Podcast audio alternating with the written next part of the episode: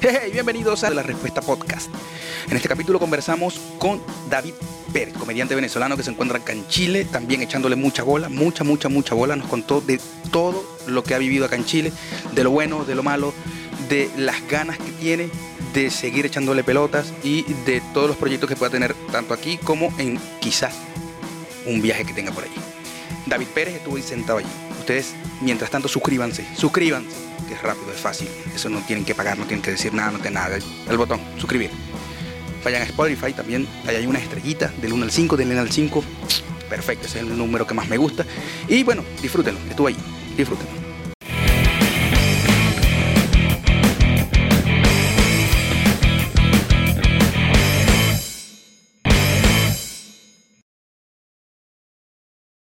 David Pérez, bienvenido hermanazo, Muchas gracias, Fabián. bienvenido. Gracias por estar por acá. Gracias a ti por la Teníamos, invitación. teníamos tiempo en esta huevona. Teníamos tiempo. David, Fabián, David, Fabián. Y bueno, da, Se, logró. Así mismo, Se ¿viste? logró. Ah, cuando era chamil nos decíamos pellizquito para ti, ¿cómo es? Pellizquito para ti, pellizquito para mí, felicidad para mí. Ya. Mariquera de niño. O sea, igual no quiero que me pellizques, pues. Muchos que llegaron acá me dijeron, verga, marico, no me gustó que me pellizcara. Ah, ya. Es que, claro. No. Bueno, bienvenido, chamo, bienvenido. David Pérez, para el que no, lo- no lo conozca, otro, otro venezolano que le está echando bola, que está eh, también rompiéndola. Ya con varios proyectos, vamos a hablar un poquito más adelante de eso. Eh, en la comedia se está abriendo caminos, aunque hay algunos que eh, se ponen odiosos también. Mm, claro. Pero bueno, también tema un poquito más para adelante. Mira, Fabián, es que la envidia. Yo no sé si es envidia, yo creo más, más bien que es, que es eh, un, un- a ver, un sentimiento colectivo, colectivo en, en el más, en la más mínima expresión, porque siento que son muy pocos que hacen mucho ruido. O sea, a ver, para poner un poco en contexto a la gente Por que nos favor. escucha, el día de ayer, eh, hoy es 13, no, hoy es 14. No digo, no digo fechas porque no, sabo- no, no, no sé cuándo montó el... Ah, bueno, pero para que la gente lo tenga claro, el viernes 13, eh, día caótico, eh, o sea, te voy a contar, ¿no? El día jueves 12 tenemos show de segregados y decidimos hacer unos sketches, unos sketches de comedia eh, con los sobrinos de Darwin. Y resulta ser que una de esas ideas para el sketch fue eh, como utilizar a una mujer que iba a cambiarse de sexo y esta mujer era una, una niña prácticamente, o sea, una, una chama que mide un metro cincuenta y cinco, ¿no? Y que cuando se cambia de sexo resulta ser un hombre moreno de 90, o sea, de un metro noventa y cinco, ¿no? Para nosotros ese era el chiste, como, como la sorpresa. No se lo tomaron nada bien. Es que creo que no dieron en el punto del chiste. Marico, no llegó... Pero creo que es porque es por lo que te cuento, lo que te comento. Hay un, hay un sentimiento de, de. Es que no encuentro la palabra, pero creo que es un sentimiento delicado sí, de ciertas situaciones que Sí. eh, la gente prefiere que no se toque. es que mira, cierto, cierto grupo. yo viéndolo des- desde afuera ahora, sé que pecamos en haber como mostrado una forma que no tiene nada que ver con la verdadera experiencia que tiene alguien que cambia de sexo. O sea, como que nosotros hablamos por alguien trans- transexual y ese fue el error.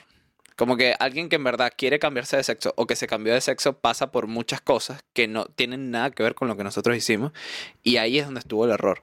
Entonces, cuando nosotros hicimos y montamos ese sketch el jueves, el día del show, empezaron los malos comentarios.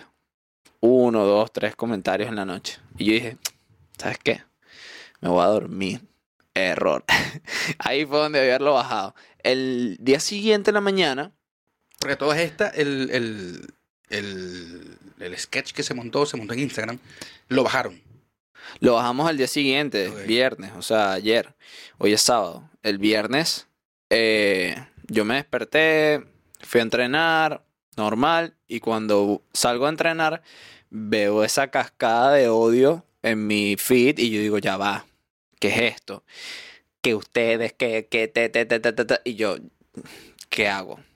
Recurro a mis, a mis guías, ¿no? De cierta forma, y me dijeron, papi, mejor bájalo, para que no te metas en problemas. Resulta que nos quitaron hasta fechas en Gran Refugio, nos cancelaron las la, la, la fechas que teníamos para segregados. Fue una locura. Mi tarde entre las 2 y 4 de la tarde. Fue una ah, montaña rusa de emociones que yo sentía rechera, frustración, como eh, confusión, de todo. Y ese mismo día nos íbamos a ver ACL y yo para grabar un piloto de un proyecto que se viene pronto. Ok. Y, y resulta que el lugar en donde nos encontramos nos abre las puertas para hacer shows ahí y para crear, ¿no? Y a todas estas, vengo de que me estén cancelando fechas y de todo en otro lugar y que me estén dando más en otro lugar. Y fue como que, ok, de alguna forma quizás el error que cometimos tenía que pasar. Para dar la cabida a lo nuevo. lo Ajá. que- Como para, para, para darle más energía a esto. Que en verdad vale mucho la pena. Porque es algo que, que, que se... Que desde mi mente, ahorita, desde mi, desde mi imaginación, lo veo muy arrecho. O sea, como que se vienen muy, cosas muy cool. Estamos, estamos trabajando por ustedes. este, y nada, después, ese mismo día, viernes 13, caótico, por cierto, cabe destacar que en la calle casi me mato como tres veces, que si en la bicicleta, que si la gente loca, que si eh, protesta, mierda. Resulta que en la mañana de hoy me meto en mi correo para ver si, para ver X cosas. A ver si Su PDI re- también se dio cuenta del... del... Ajá, De la- para decir, no sé. Su respuesta de la regularización migratoria ha sido aprobada. Mira. Me dieron el RUT después de tres años y medio. Y, pero el definitivo. No, la primera visa temporaria. Vos tenías tres años en Chile y no tenías la visa... Nada. Wow. Por ese tipo de cosas deberían de ser funas. No, porque coño, marico, tres años y medio. Y Wow. que todo haya pasado mismo día fue como, ah, mierda. Claro, claro, sí, no sé, fue- me imagino fue un choque, un... un- o sea, obviamente eso, se unen tantas cosas que, que- Y que nosotros no estamos acostumbrados a eso tampoco, porque venimos de un, de un humor que también es transgres- transgresor, pero la comunidad venezolana, gracias a, no sé, quizás ciertos programas de televisión o, o la, misma, el mismo, la misma sangre quizás de un poquito más del norte del hemisferio, em, sabemos act- actuar con respecto a te- a ese tipo de cosas. Entonces, eh, nos toca, nos toca alinearnos, quizás. Claro. Eh, yo soy de los que creo que, que mientras sea una satirización, mientras sea una actuación, mientras sea comedia, yo creo que, que tiene que haber cabida, porque nada se hace con las ganas de ofender a nadie.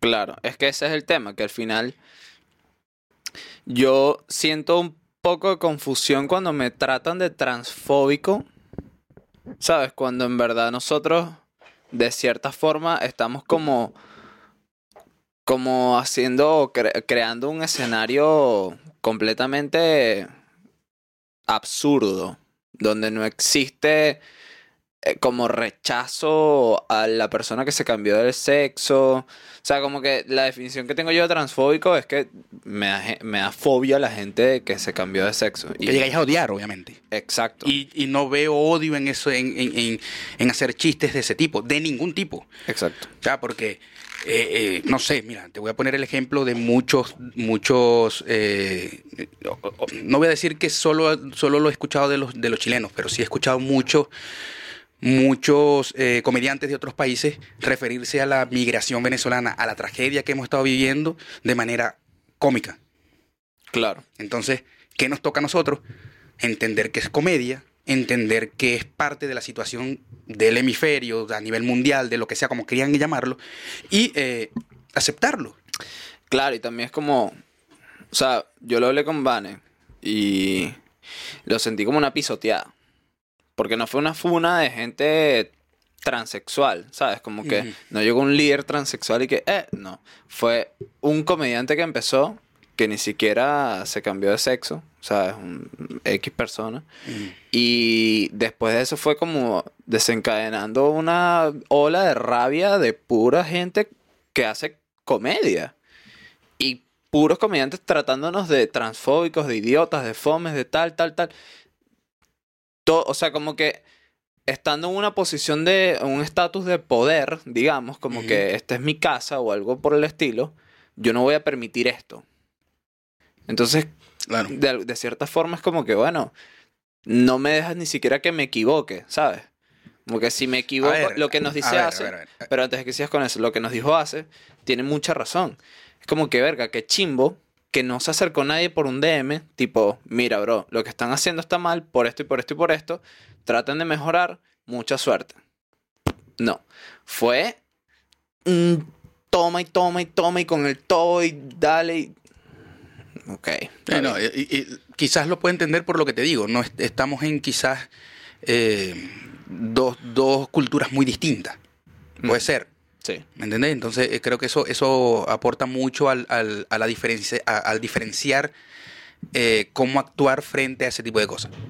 Repito, nosotros por lo que he visto, por lo que he podido percibir de nuestras mismas, de nuestros mismos compatriotas, es que cuando hay un chiste de ese tipo, es chiste. Es comedia, la aceptamos, nos reímos los que nos queramos reír, no nos reímos los que nos, nos queremos reír y listo. Creo Sí. que no pasa más allá. Pero bueno, creo que, creo que son, son, son etapas y creo que nosotros, sí, quizás por estar no en nuestra casa, debemos acatar ciertas cosas. Ciertas Es que ese es el tema, reglas. marico. Ese es el tema. Que eh, es como cuando estás en un trabajo y tienes un jefe que te que se aprovecha de ti. De cierta forma. Porque él. ¿Sabes cuántas Buen veces yo he escuchado al, al chileno? Tipo. Oh, es que las venezolanas que se pintan, que oh, que se maquillan y maquillan.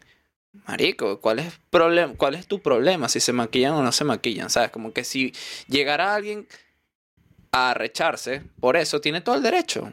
Pero no lo hacemos porque es como que, bueno, ustedes nos están recibiendo aquí, Mm. ¿sabes? Como de cierta forma, como que, bueno. Entonces es un pelo chimbo, pero, marico, ¿crees que me voy a parar yo por, esa, por, por eso que pasó? O sea, al final, no es como que me, me llegó así a afectar como mucho porque yo entiendo y puedo sentir empatía por las personas que, marico, se, se sintieron ofendidas y por eso pedí disculpas, coño, a esas personas que se ofendieron, mis disculpas. De la comunidad, supongo. Exacto, de esa comunidad. Pero no, era, no era mi intención. Exacto, es que, es, que, es que vamos a eso es lo que voy. O sea, creo que ningún comediante tiene la intención de afectar al otro. Y, vol- y vuelvo a un punto en donde, donde ya pasó, pero es el, es el es el ejemplo clásico. Lo que pasó con Will Smith y Chris Rock. O sea, Chris Rock no se, se paró en la tarima con odio a quererle hacer daño a, a, a Jada. ¿Me? Entonces, a eso voy. La comedia es comedia y se tiene que separar lo que sea que se haga con comedia con cualquier otra cosa claro. como para cerrar el ciclo, porque tampoco quiero enfocar toda esta conversación solo en eso, porque No. lo negativo de verdad quiero que se quede fuera de todo lo que nosotros como comediantes estamos haciendo, bueno, ustedes como comediantes están haciendo, como, como artistas, como los cantantes, los, los bailarines, los artistas plásticos, todo, toda nuestra comunidad que viene a aportar de, ese- de- de esa manera, este, lo sigan haciendo. Entonces, bueno, mm, para cerrar, Pasado, pisado. exactamente. Chao. Hacemos la Chao, página y chao. sigamos, sigamos haciendo el arte. Se, se vienen cosas mejores. Se vienen cosas mejores. Bueno, hablando de eso, eh, tenéis, eh, actualmente está ahí con un, con un show junto con el, el Leon Aiken, eh, Segregados. ¿De qué trata? ¿De qué va Segregados? Segregados es un show de improvisación y stand-up. La idea de nosotros fue eh, utilizar las herramientas que tenemos de hosteo para complementarnos en tarima y así poder tener un show donde interactuemos con el público y las risas salgan de forma espontánea con, con esa improvisación y además ofrecerle al público una cantidad específica de tiempo de stand-up, que máximo son 25 minutos. Entonces por eso invitamos a comediantes que tengan un material sólido para que ellos hagan su show de stand-up después de que nosotros venimos improvisando con, con el público. Y estamos como de todas, o sea, todas estas estamos como buscando la manera de, de ir mejorándolo. ¿no? Como de meterle juegos de impro, de repente cerrar con otra dinámica y así. Que involucra al público, supongo. Claro. Eh, ¿Cuántas, cuántas, eh, cuántas, se me fue la palabra, ¿Cuán- Ediciones. ¿Cuántas ediciones van? Seis, creo. seis, seis. Seis ediciones. Que si van seis es porque está funcionando, supongo. Claro, claro. Entonces- Pero en Gran Refugio no habrá más. Pero vi en la publicidad que viene una, ah, pero en Basílica. Basílica. Esto es en, en el barrio, barrio Bellavista. Bella vista. Bueno, pendientes para el que quiera estar por ahí. ¿Van a seguir siendo allí o solo tienen esa fecha allí? Solo tenemos esa fecha ahí hasta ahora, pero queremos, queremos buscar otro lugar para hacer el show. Eh, estamos pensando en... Bueno, doble stand-up creo que tampoco va a ser. Eh, estamos pensando en la Basílica o mm, el lugar nuevo que... Que se va a encontrar. Exacto. Ahí estamos ahí como en silencio. Pero bueno, va- vamos a conversar un poquito más del, del, de- del David que le encanta la comedia. ¿Cuándo nace esa ganas de hacer comedia? Porque tengo entendido de que también tenéis otra faceta, que es una faceta que también, también comparto, que es la de barista. Entonces no sé si también eso es tan, tan apasionado como, como la comedia. No. No, entonces vámonos a la comedia. ¿Desde cuándo ganas de hacer comedia?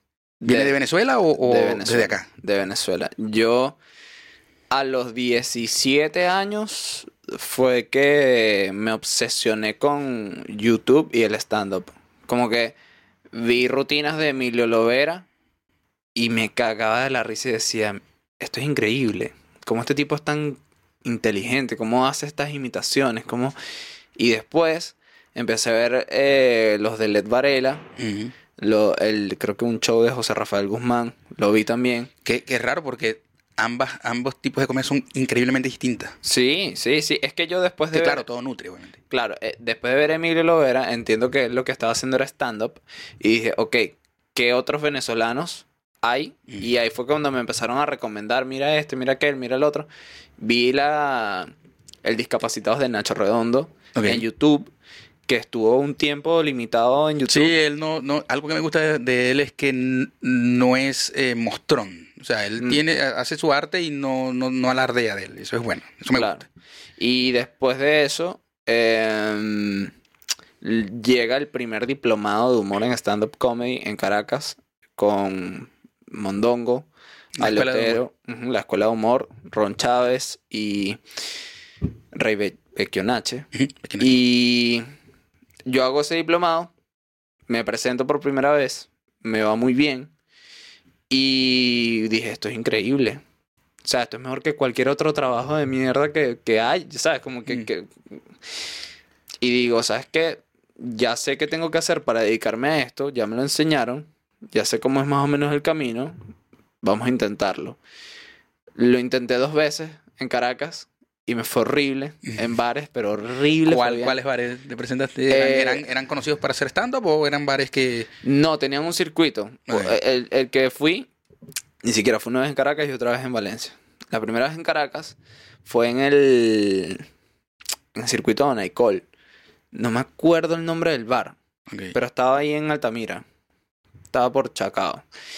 Y el público estaba tan disperso.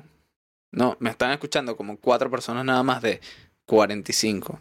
Wow. Y yo dije, no, esto no es como yo lo viví, ¿sabes? Mejor no. Chao. Me voy. X. Esa fue una noche así como que, bueno, ya pasó. Y resulta que tiempo después, mi hermano, en Valencia, hace un evento como de food trucks y cerveza artesanal. Y stand-up y música en vivo, ¿no? Me dice a mí que invite comediantes y que él iba a llevar uno. No, me acuerdo que en ese momento a ese comediante le pagaron que sí, 25 dólares. No me acuerdo el nombre de él, pero le fue súper bien.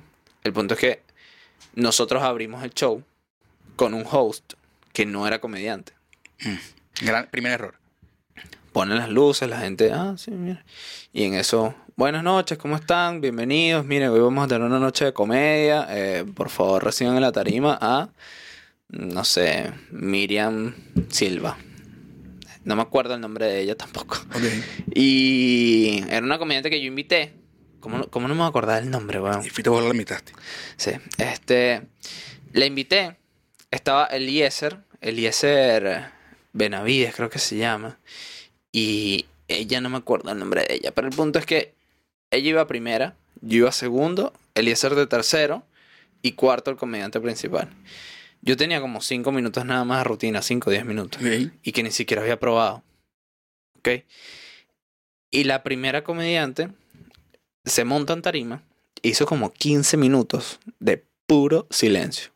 La gente así. Como puro silencio. Nadie se rió de Ah, nada. silencio de parte del público. Ajá. O sea, la tipa dijo chistes, chistes, chistes, que soy, ay, que el policía me paró. Y entonces yo como que, ajá, policía, pero... Y toda la gente estaba indignada. Eran puras señoras, había niños, Quizá lugar tampoco. familias, marico, exacto. Entonces, cuando pasa todo esto, yo estoy atrás, viendo lo que está pasando, teniendo todos los factores en cuenta, y digo, yo no me puedo presentar aquí. Había que si gente que me conocía, amigos, ¿sabes? De- Mm. Del club y del colegio, que iban a, a- a la- a- a ver todo, o sea, como el evento. Y dije, yo no puedo pasar pena aquí tampoco. Y cuando se baja la comediante, sube el host, el host se queda como, bueno, eh, se para una señora, setenta y tantos años. Oye, disculpa, pero en verdad me parece una falta de respeto que estén hablando de este tipo de cosas cuando estamos aquí y tal, no sé qué más. Definitivamente era el sitio. Y yo tengo 18 años, yo vengo con chistes de pipí de, de otras cosas peores, ¿no? O sea, Mm. ¿qué, qué voy a aportarle yo a esto? Y digo, ¿qué hago? Y en eso se baja la señora y el pana del host dice, bueno, reciban en la tarima a David Pérez. Uh.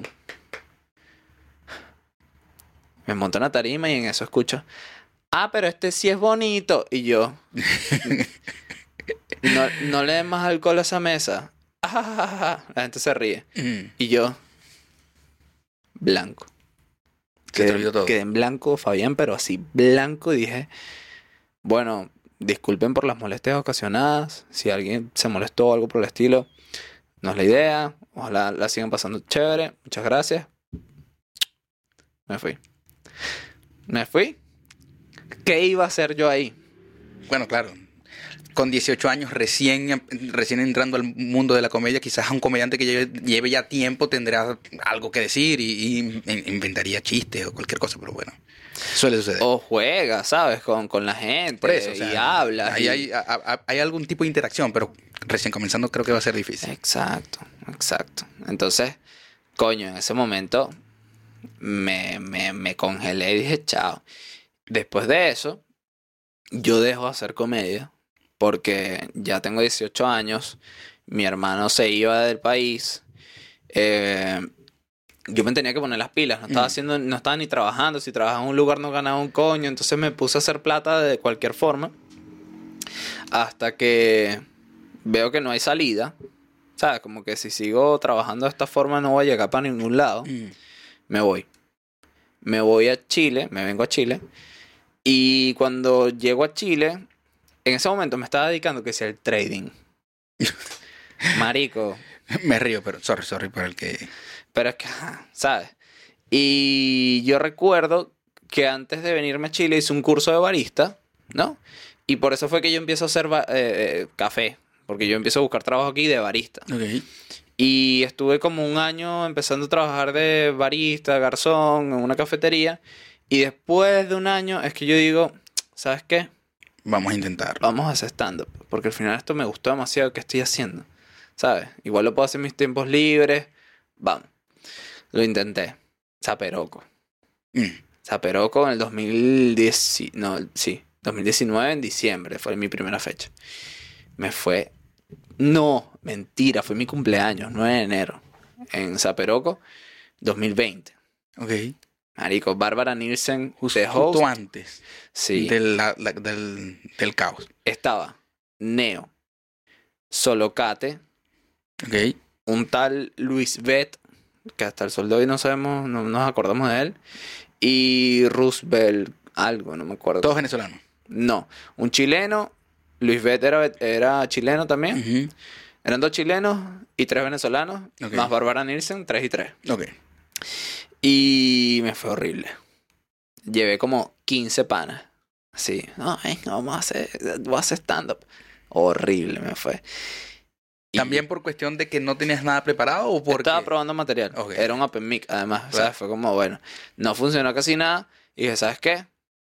Deme otra fecha. Ah, pensaba que ibas a decir, hacer café otra vez. No, no, no. Yo, yo dije, marico, es normal que, me, que te vaya mal, ¿sabes? Y Claro, me sí, estás sí, probando. Y dije, ¿sabes qué? Deme otra fecha. Otra fecha, también me fue como el culo. Y cuando me va mal por segunda vez, empecé a buscar lugares en otro lado. eh, lugares en otro lado. Empecé a buscar fechas en otros lugares. Y me salió una en Gran Refugio con Pili, Pili Ortega. Pili Ortega en el piso 1 y también me fue, pero horrible, horrible. Se me olvidó todo. Mierda, la gente me está viendo. Los nervios, Pili, se me olvidó lo que iba a decir. Bueno, así quedó. Como el chamo que se le olvidaron las cosas y que pasó pena. Dos veces ya. Después de esto, cuarentena.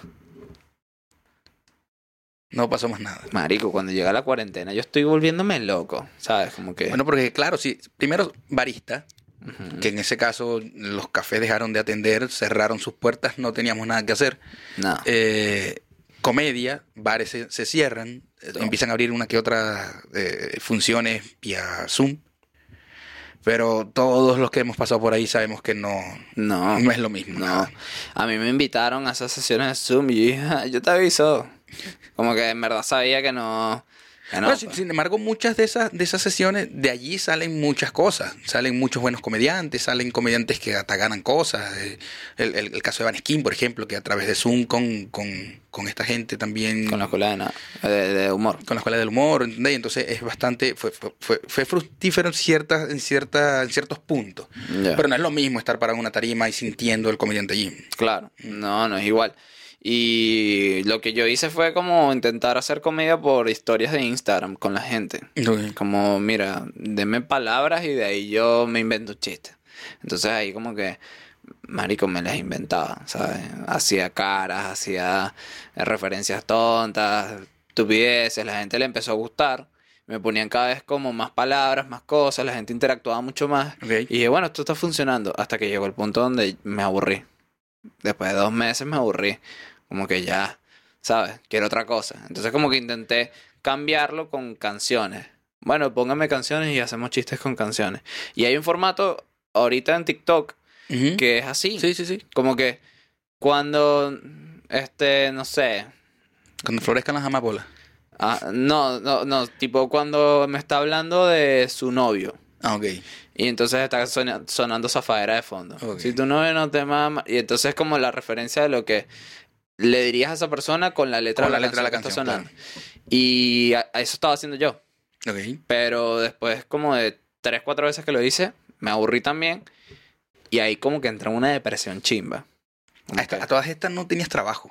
Nada, yo estaba en, en- en el departamento donde estaba viviendo, encerrado, en una incertidumbre heavy. Por eso Mm. es que, y además sin papeles.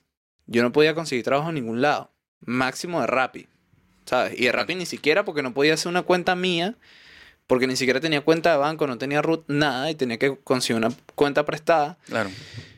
Verga, y de, algún- de cierta forma, eso me tenía demasiado preocupado. Y pasaron cuatro meses de encierro donde yo digo, ¿qué coño voy a hacer? Y en esos últimos meses caí en un peo depresivo, en serio, de que no, no hacía nada. No hacía nada, no- ni siquiera veía el teléfono. Era como que necesito saber qué coño va a pasar. Claro. Entonces, marico, hubo noches donde yo vi el techo y lloraba solo. Hubo noches donde simplemente, y días, ¿sabes? Que no veía el teléfono y lo que hacía, si, tenía, si quería hacer algo, agarraba un cuaderno, un lápiz y escribía. Escribía sobre algo filosófico, ¿sabes? Como Ok. para descargarme, medio poeta. Y esa vaina está en mi casa guardada y como que no se lo he mostrado a nadie, pues. A mi ex se lo mostré. ¿Podrá en algún momento servir para material de, de comedia? Puede Así ser. puede ser. Sí, puede ser. Yo creo que se me acaba de prender el bombillo y creo que sí. Pero después de eso, cuando se empiezan a abrir las cosas, yo empiezo una de mi fecha, mi fecha, fecha, fecha, fecha, somos Comedy Crew, tal, tal, tal, aquí, aquí, aquí, allá.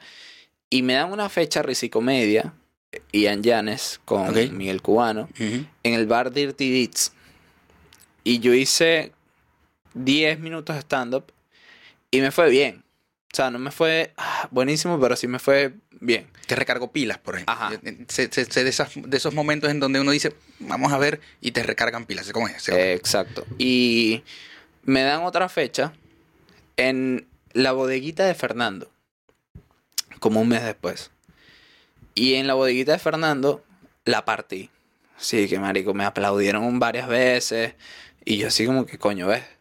O sea, ¿verdad? era. Exacto. Y ahí agarré confianza, obviamente. Y mandé ese material, que si somos Comedy Crew, allá, aquí. Y me empezaron como a dar fechas. Cuando me empieza a dar fechas, obviamente empiezo a pulir el material. Y empiezo como a probar cosas nuevas en lugares donde me invitan que si de abridor o aquí o allá. Y ahora, después de un año, ya tengo casi 40 minutos de rutina buenos que han sido frutos de todas esas Claro, oportunidades de que esos me dieron. toques, toques, de ta- tocar puerta, Exacto. tocar puerta. Estoy, estoy ahí, estoy ahí. Víctor Rebolledo, eh, el mismo Helio, Ace, mm, ¿quién más? Israel, todos los que tuvieron como esa batuta de host en shows, eh, fechas de Gran Refugio y de doble stand-up, son los que de alguna forma fueron parte de ese crecimiento personal de, de comedia mío, pues. Y se los agradezco enormemente, obviamente. Claro, obviamente. O sea, y, y de ahí nace. Hasta ahora, aquí estamos. Y de ese, de ese material, porque bueno, eh, tienen que saber que él fue el que le abrió a Nacho Redondo cuando vino a Chile. ¿Cómo fue eso? O sea, él te contacta, eh, vos enviáis solicitud, él abre una página para los que quieran y él elige. no sé, estoy echando, estoy Mm. tirando, tirando piedra. ¿Cómo fue el proceso? ¿Tú conoces la Deep Web? Sí, No, no. No he por ahí. entrado. No es por ahí. no he entrado, no he entrado. no he entrado. Eh, yo me presenté con Gabo, con Gabo Ruiz, Ok. en el borrador. Sí, el show que tenía él para comediantes, Ajá. ¿ok?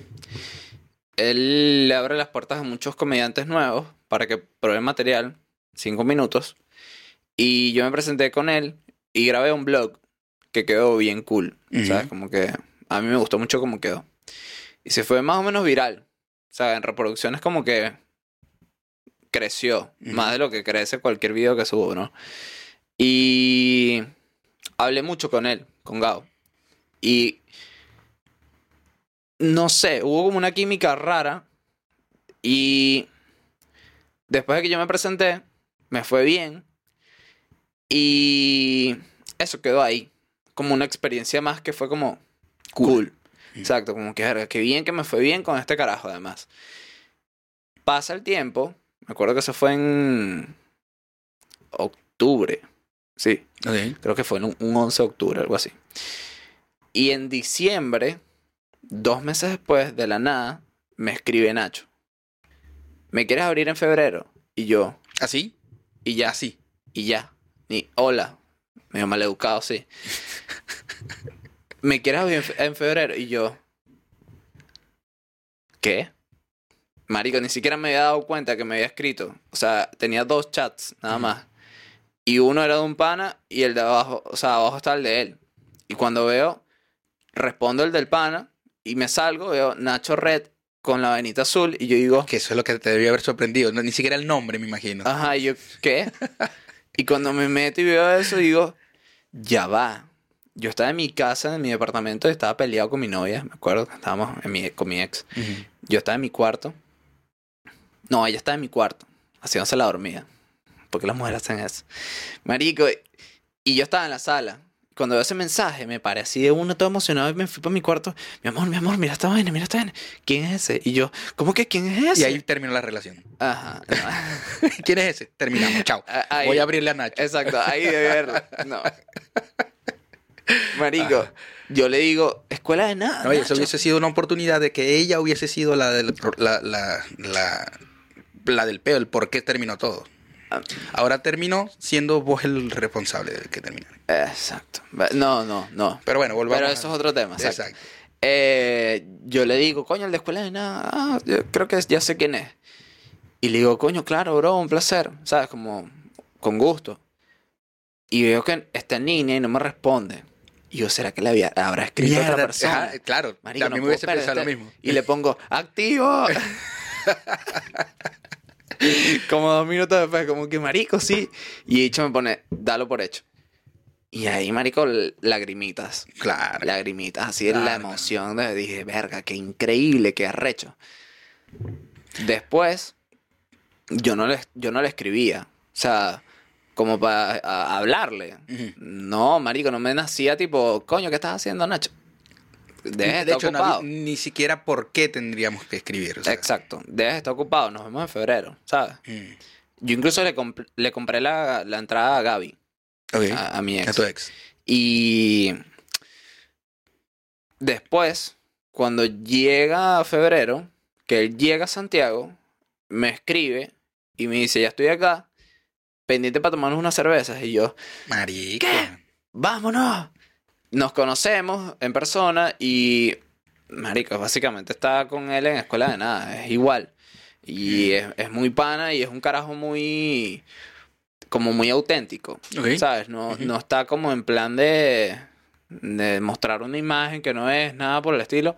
Y Es que, es que eso es lo que voy cuando te digo que eh, me gusta porque ni siquiera eh, se muestra, muestra lo que tiene, porque tiene mucho. El coño tiene cómo presumir lo que es. claro, Tiene con qué, porque sabe que es ir a Estados Unidos, tener tantas fechas, ir a bares que, bares que son reconocidos, hasta los propios gringos quieren estar allí y él está. ¿me Ujú. entiendes? y, y que no lo muestra y que no alardee de eso. eh, o sea, sí lo muestra y se alardea.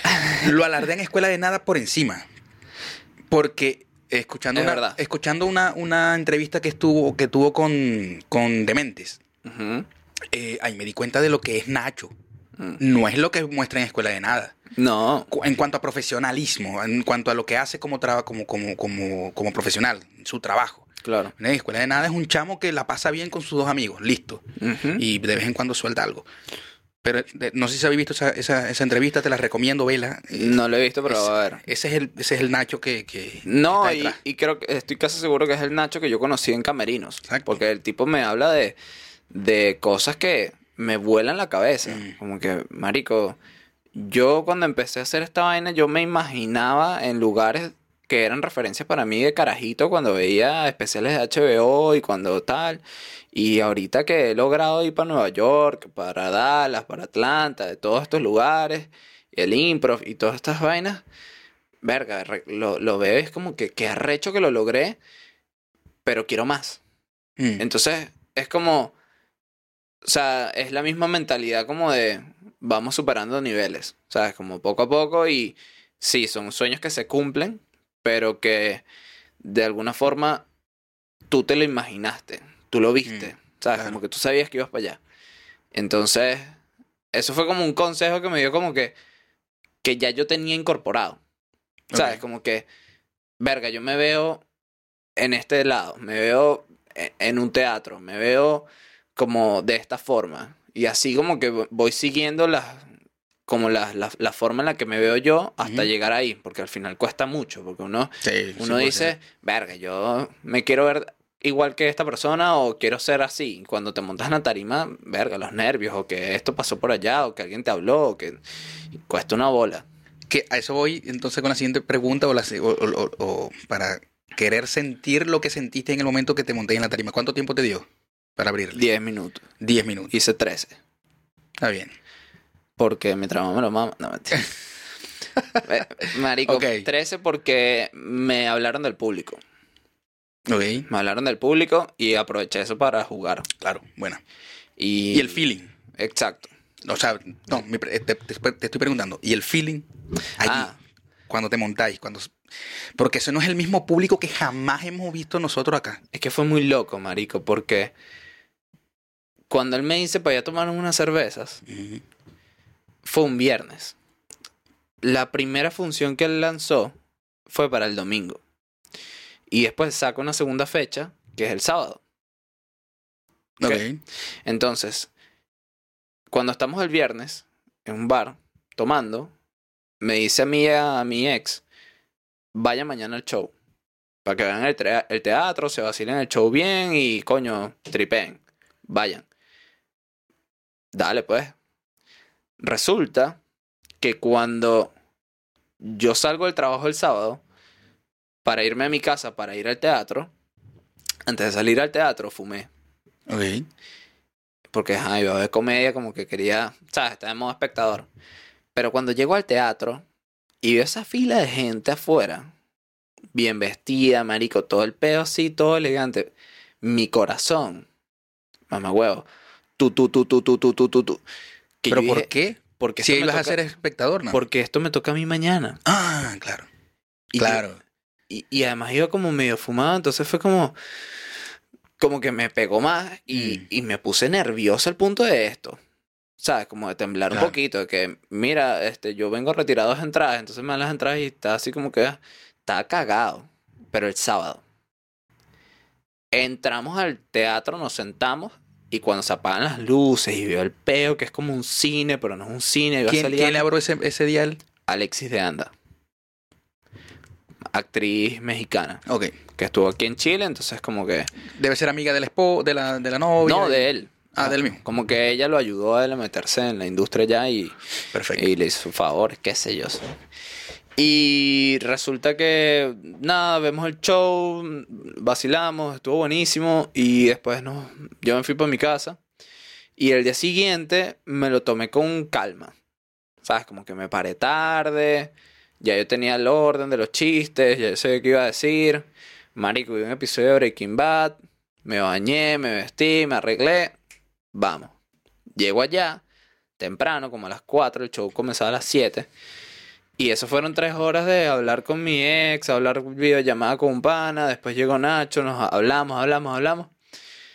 Y yo el, el peor de los nervios. Que si quieren ver un poco de lo que pasó allí en Camerino, eh, Ah, este es mi canal lo YouTube. tienen en su canal de YouTube, lo voy a poner por acá en la, en la descripción, para que vayan y lo vean un poco y puedan sentir lo que también puede haber sentido el chamo, porque te, sí, se- sí te veía nervioso. Sí. Sí te vio algo nervioso. Sí, sí, sí, estaba cagadísimo. Es que, marico, yo estoy nervioso desde que llego al teatro, pero un poquito.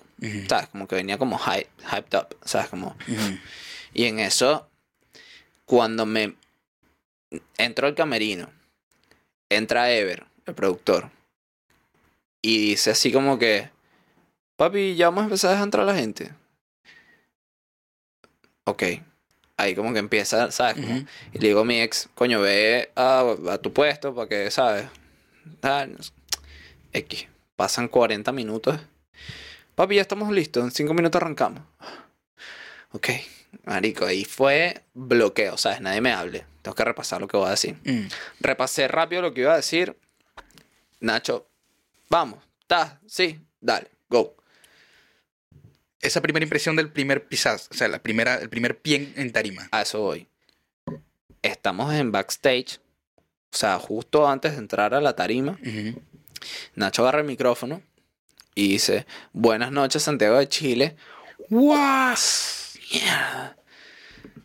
Por favor, con un aplauso que nunca se lo olvide, mi brillor de la noche, él es David Pérez. Cuando él dice David Pérez, se supone que tiene que sonar, esto suena grosero, pero de Big Soto, una canción que yo elegí. Ok. Y no sonaba la mierda. No sonaba, no sonaba, no sonaba. Las luces no se prendían. Y ya habíamos ensayado eso. ¿Sabes? Era, él es David Pérez, se prenden unas luces rojas y empieza la música y salgo yo. Ahí salí. Rockstar. Nada pasaba y yo volteo a ver a la gente y la gente se está mirando las caras como que también tampoco saben qué pasa. Ujú. Y en eso yo digo, yo voy a salir. Salgo y ahí, pum, se prende una luz. Ya, ya, ya. Empieza la canción, pero desde otra parte. Y yo digo, bueno, ya fue. Marico, uh, la gente empieza a aplaudir. Saco ese micrófono. Más duro, más duro, más duro, más duro. Como para que la gente, ¿sabes? Como para sentir el- la bulla lo más fuerte posible para, tum, ¿sabes? Empezar Para ahí. hacer el hype más alto. Exacto, y Estamos- sentir el peo, como que ya. Y ahí, ok. Ah, marico, lo digo se me ponen pelitos de punta. Mm. Mierda, ajá. Bueno, puro venezolano, sí. Ah, bueno, ¿cuántos roots vencidos habrán aquí hoy? Ja, ja, ja. Marico, y empiezo con los chistes. Uno da risa, otro da más risa, aplausos. Ok. Y en eso que voy para otro chiste. Un maldito bebé. Un mamagüevo bebé y yo. Hay un bebé en la sala. Obviamente no lo puede pasar por alto. Jodí con eso. Mm. Y, marico, esos 15, 13 minutos me pasaron volando. Sí, parecen dos, dos, tres minutos. Volando, volando. Y al final lo mejor que se me ocurrió así fue, acuérdense de mí.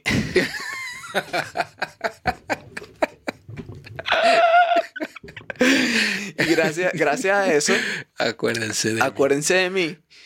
Me escribe, me escribe gente. Después de esa vez me escribió gente y me siguió mucha gente. Ok. Y. Verga, me acuerdo que Alejandro, Alejandro Novoa, el que nos estaba tomando las fotos de segregados y grabando los videos, él me escribió y me dijo, Marico, vos dijiste, acuérdense de mí, y esa vaina a mí me llegó. Y coño, por eso yo también te digo lo mismo. ¿Sabes? Como que a mí me gusta, me gusta trabajar contigo y me gustaría trabajar contigo sin cobrarte ni nada, pero para que te acuerdes de mí. Que te acordéis de mí. Para que te acordéis de mí. Y, y resulta que Alejandro ahorita está en Estados Unidos Mm. y está tomándole las fotos, o le tomó las fotos a Nanutria en Nashville. Y coño, sé que si él sigue un buen camino, después nos podamos encontrar. ¿Se va a acordar tuyo futuro. o te vas a Y yo acordar me voy a acordar de él, por supuesto. Y fue algo como muy, muy loco, marico. Después que me bajo y entro al camerino, los productores, coño, bien, chamo, bueno, no sé qué más. ¿verdad?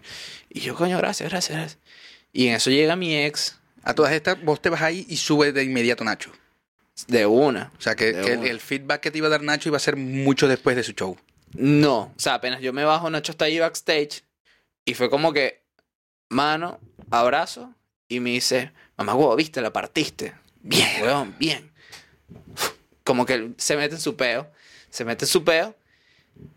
Señoras y señores, con ustedes, Nacho Redondo. Y yo sale Y con su peo, marico, y dale. y Yo quedo en el camerino y en eso llega mi ex llorando así, como que mi amor y tal, te fue rechísimo. Y yo me pongo a llorar también, obviamente, como que qué bola es lo que está pasando. un sueño, de verdad fue un sueño. obvio. Y marico, después de eso, estuve en el camerino un rato esperando que Nacho terminara su función. Y después, él salió picado. Me acuerdo que él salió picado. Y yo, yo viví ese sentimiento la última vez que me presenté yo, pues. Como que todo salió bien, la gente se rió de todos los chistes, pero, Pero no fue lo que esperaba. Mm. detallitos, como Ujú, que coño, la gente aquí y tal. Y, y yo como, en ese momento pensé, coño, este carajo es burda autoexigente. Pero es que fíjate, fíjate el, el- el- esa situación que nos pasa a todos. Yo, por ejemplo, soy muy, muy perfeccionista. Me gusta que las cosas salgan exactamente como, como se lo. Te, te comenté de algo que pasó antes de, con algo que compré y eso me frustró. Cinco minutos, fue cinco minutos antes de comenzar el podcast. O sea, y, y, y de, tener- o sea, de tener todo listo. Y, y puedo entender la situación, pero es algo que nosotros sabemos. Mm, De aquí para afuera, nadie lo sabe.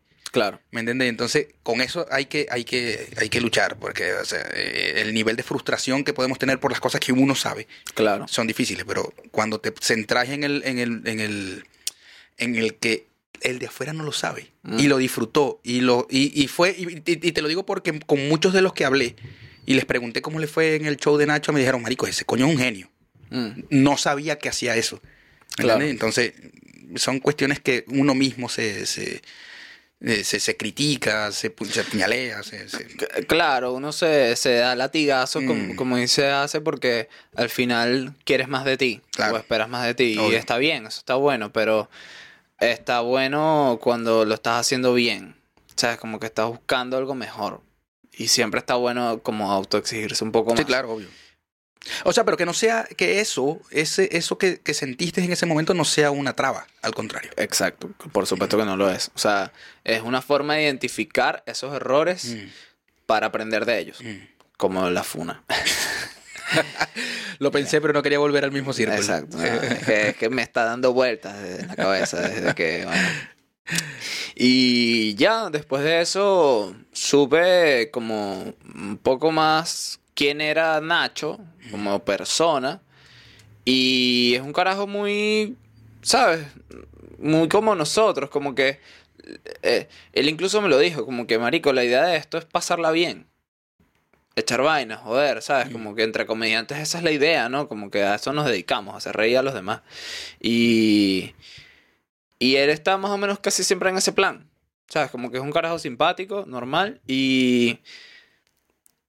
Después de eso fue como que, verga, para lo que necesites, igual. Y ahí estamos de repente en contacto. Me escribió por la funa. Mierda. Me dice, te quemaron, jaja. Y yo sí. Y le mandé el capture como unos comentarios. Y le dije, Marico, te quería escribir a ti para ver qué hacía. Pero me imagino estás ocupado porque él ahorita está en escuela de nada. Está, en la gira en Europa. sí. Exacto. Y me dice, coño, marico, sopórtala.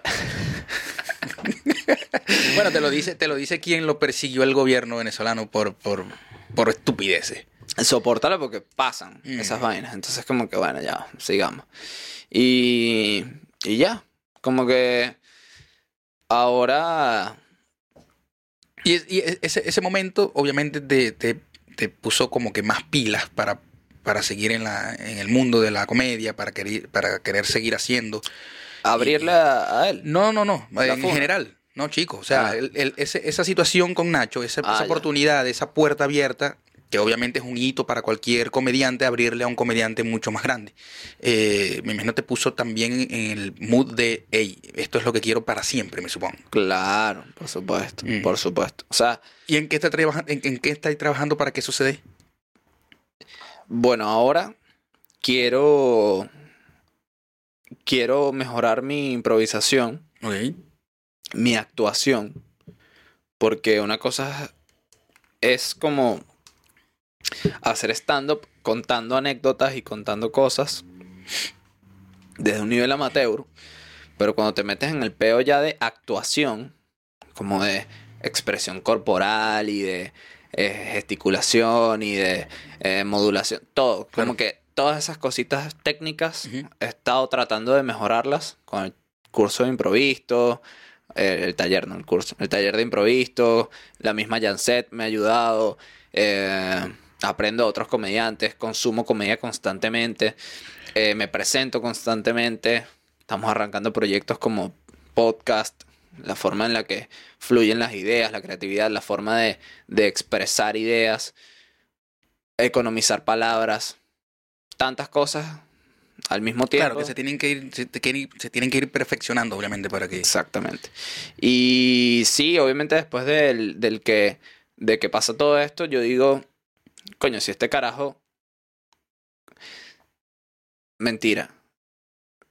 Vuelvo para atrás. No para la el día de las cervezas. Ah. No, no, tranquilo, no volvemos para allá.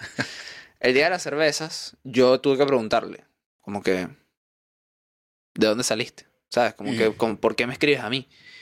Y me dice, Marico, venía para acá y sabía que Gabo estaba haciendo cosas aquí. Le pregunté y me dijo tu nombre. Para que sepas que estás bien referenciado. Yo, coño. Entonces, Mira. verga, qué de pinga. Porque ya que- no solamente es Nacho que te dice, sino Gabo. que también es Gabo. Entonces cuando yo veo que son dos personas que me, que, que me usan como, no como referencia, sino como que dicen, coño, este chamo es bueno, obviamente me hace creer mucho más en mí mismo. Claro. Y obviamente también adquiero como un cierto reconocimiento frente a la gente, como que, coño, estos panas que saben tienen a este carajo aquí como abridor. como o- referencia, claro. Exacto, entonces es como, verga, me, eh, me, me motivó mucho más, pues, mucho más, mucho más. Ahora, eh, David, bien, las tarimas, quizás se, se cierran unas, se van a abrir otras. Esto, me hablaste de un podcast. Si se puede hablar de qué va, porque me estabas diciendo que apenas estoy grabando un, un piloto con tus partners de podcast, pero si se puede saber de qué va. Se supone que va a ser un estilo bastante común de temas en general. No es como algo dirigido a una audiencia en específico de, no sé, ingenieros. O- no, o sea, es comedia, conversación entre panas, pero desde tres ópticas. Desde alguien de 40 años, de 30 años y de 20. Las tres generaciones, ¿no? Entonces, esa es la idea. Yo, yo comencé con un podcast antes de, de empezar con, la- con las entrevistas porque siempre me pareció interesante saber qué puede pensar otra persona. Pero siempre comencé con, con la idea de que de tener un partner, una persona ahí, conversar de temas X todo el tiempo, cada, cada vez que se graba, y se llamaba en dos generaciones, precisamente por eso. Yo tenía X edad y esa persona tenía mucho menos edad que yo. Entonces la idea era eso. Entonces me va a gustar. Me va a gustar porque el piloto que yo grabé me gustó y así que me gusta Sí, escuchar eso. La idea es como tocar temas nostálgicos, obviamente. O sea, cosas que, Cuando yo era un bebé, hace tenía 20 años y cosas así. Pero al mismo tiempo, Tenía 10.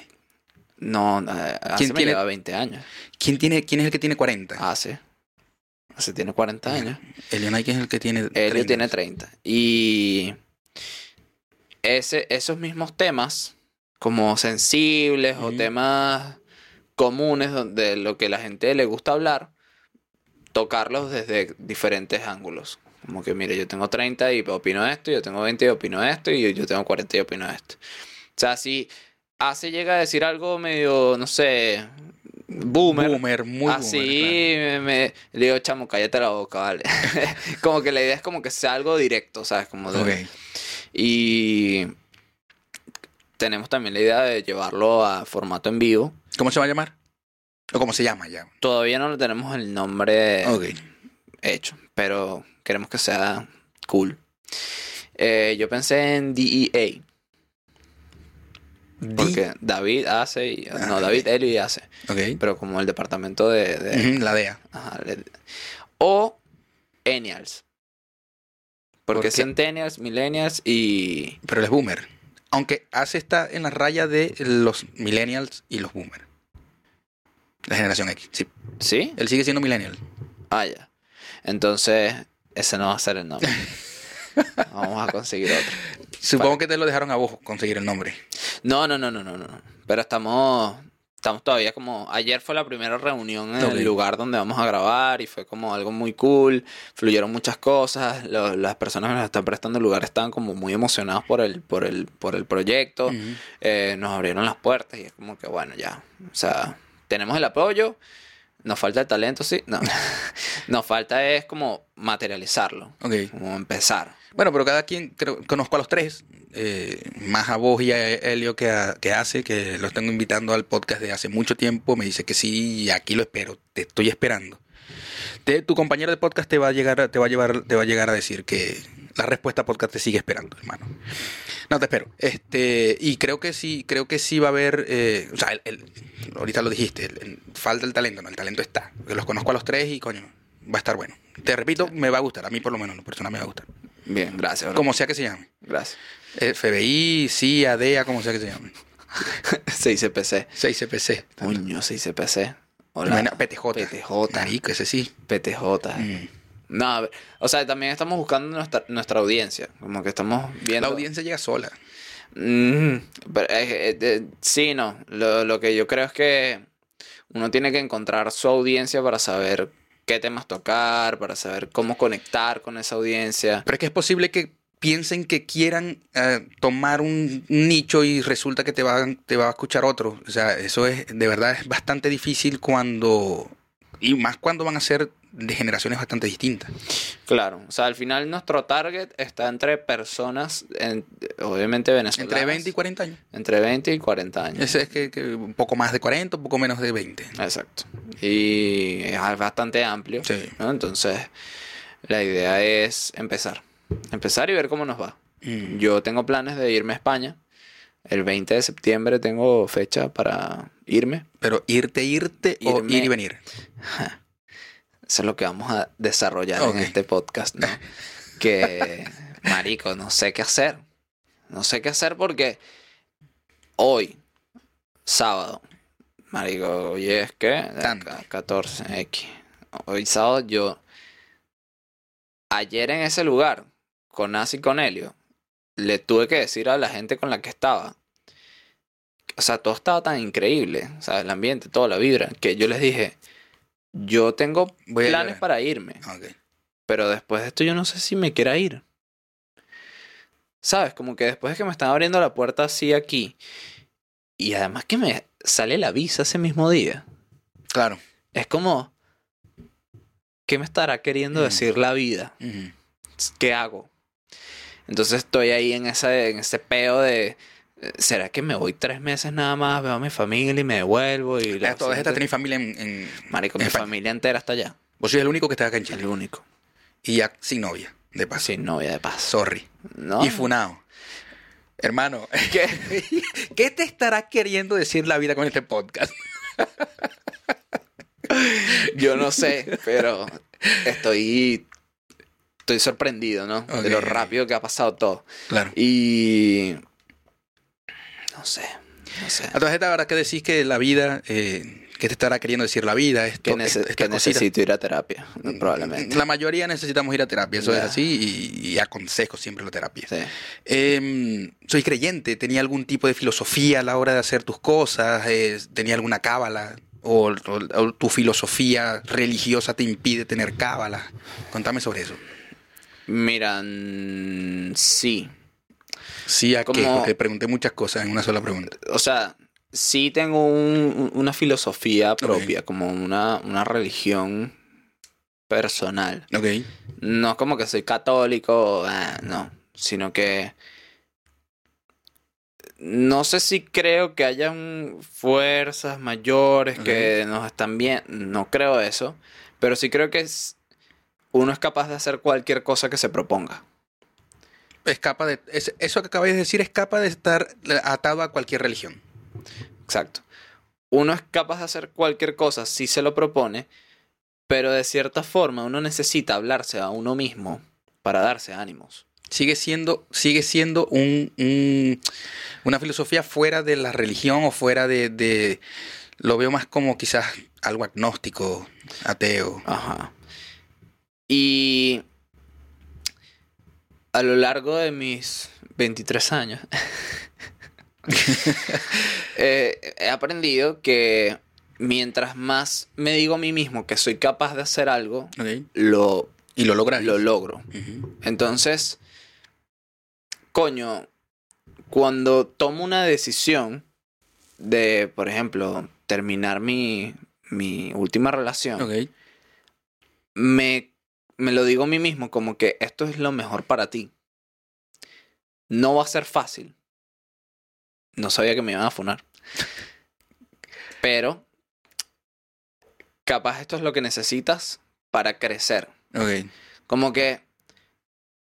Tan, o sea, tanto eso como segregados de lanzarme una tarima haciendo improvisación, que ha funcionado bien. Eh, tanto irme y comprarme un pasaje para España. Todas esas cosas, incluso el, el haberme venido para acá.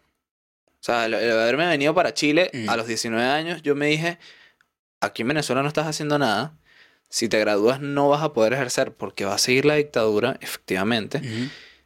Y vete, échale bolas.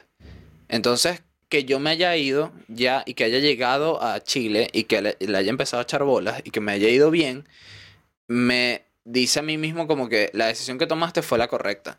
Entonces, cuando empiezo a hacer stand-up y me pasan cosas como las que me han pasado, de las que hemos hablado último- Ujú. en estos últimos minutos, lo estás haciendo bien, son las decisiones correctas. Y es como una retroalimentación propia de, puedes hacer esto, mira que, viste. Sois tu propio viste, Dios. Exacto, viste, lo hiciste. En esencia soy David Cristo. Exacto. Tiene lógica. Tiene lógica. Camináis sobre las aguas, convertís el, el agua en vino, Exacto. O te rodeáis de prostitutas. No. no. ¿No fue por eso que terminó tu relación, pues? No. No, sí. Puedo hablarte de eso. No. Pero prefiero, exacto, para, otro- No. para, otro- para algo más personal. Eh, pero en esencia es eso. Como que creo, creo en mí. Incluso quería hacer un chiste una vez con eso. Como que, ¿quién de aquí cree en Dios? ¿Quién de aquí cree en nada? Ujú. ¿Quién de aquí cree en sí mismo? Capaz uno levanta la mano y ahí es como, viste, no jodas, ¿sabes? Como que coño. Tengo mis... mis, mis- Mucha gente se echa para abajo. mm. Mucha gente incluso cree que merece algo porque sí y ya. O hay mucha gente que hace cosas buenas y cree que le van a pasar cosas buenas por eso, pero no se atreven a crear, no se atreven a, a, a pararse en una tarima o, marico, llevándolo a otro escenario, Mm. renunciar a un trabajo de mierda, ¿sabes? Como que en la cafetería donde yo empecé a trabajar cuando llegué a Chile, hay personas que siguen trabajando ahí, que les mando saludos si llegan a ver esto, que estudiaron su carrera en Venezuela, le echaron bola, marico, se partieron el culo y siguen en lo mismo. ¿Sabes? Como que siguen trabajando en el mismo lugar, en el mismo horario, con la misma gente que los trata como una mierda, que los hace sentir mal. Y En esencia, en esencia tu, tu, eh, tu filosofía es, es avanzar en cuanto a uno crea en lo que uno cree. lo que O sea, pasa, en, en uno mismo, pues eso. Marico, qué arrecho, darle- qué arrecho la forma en la que en la que llegamos a este tema, Mm. ¿no? Porque me voy a ir para un, un lugar loco. Dale.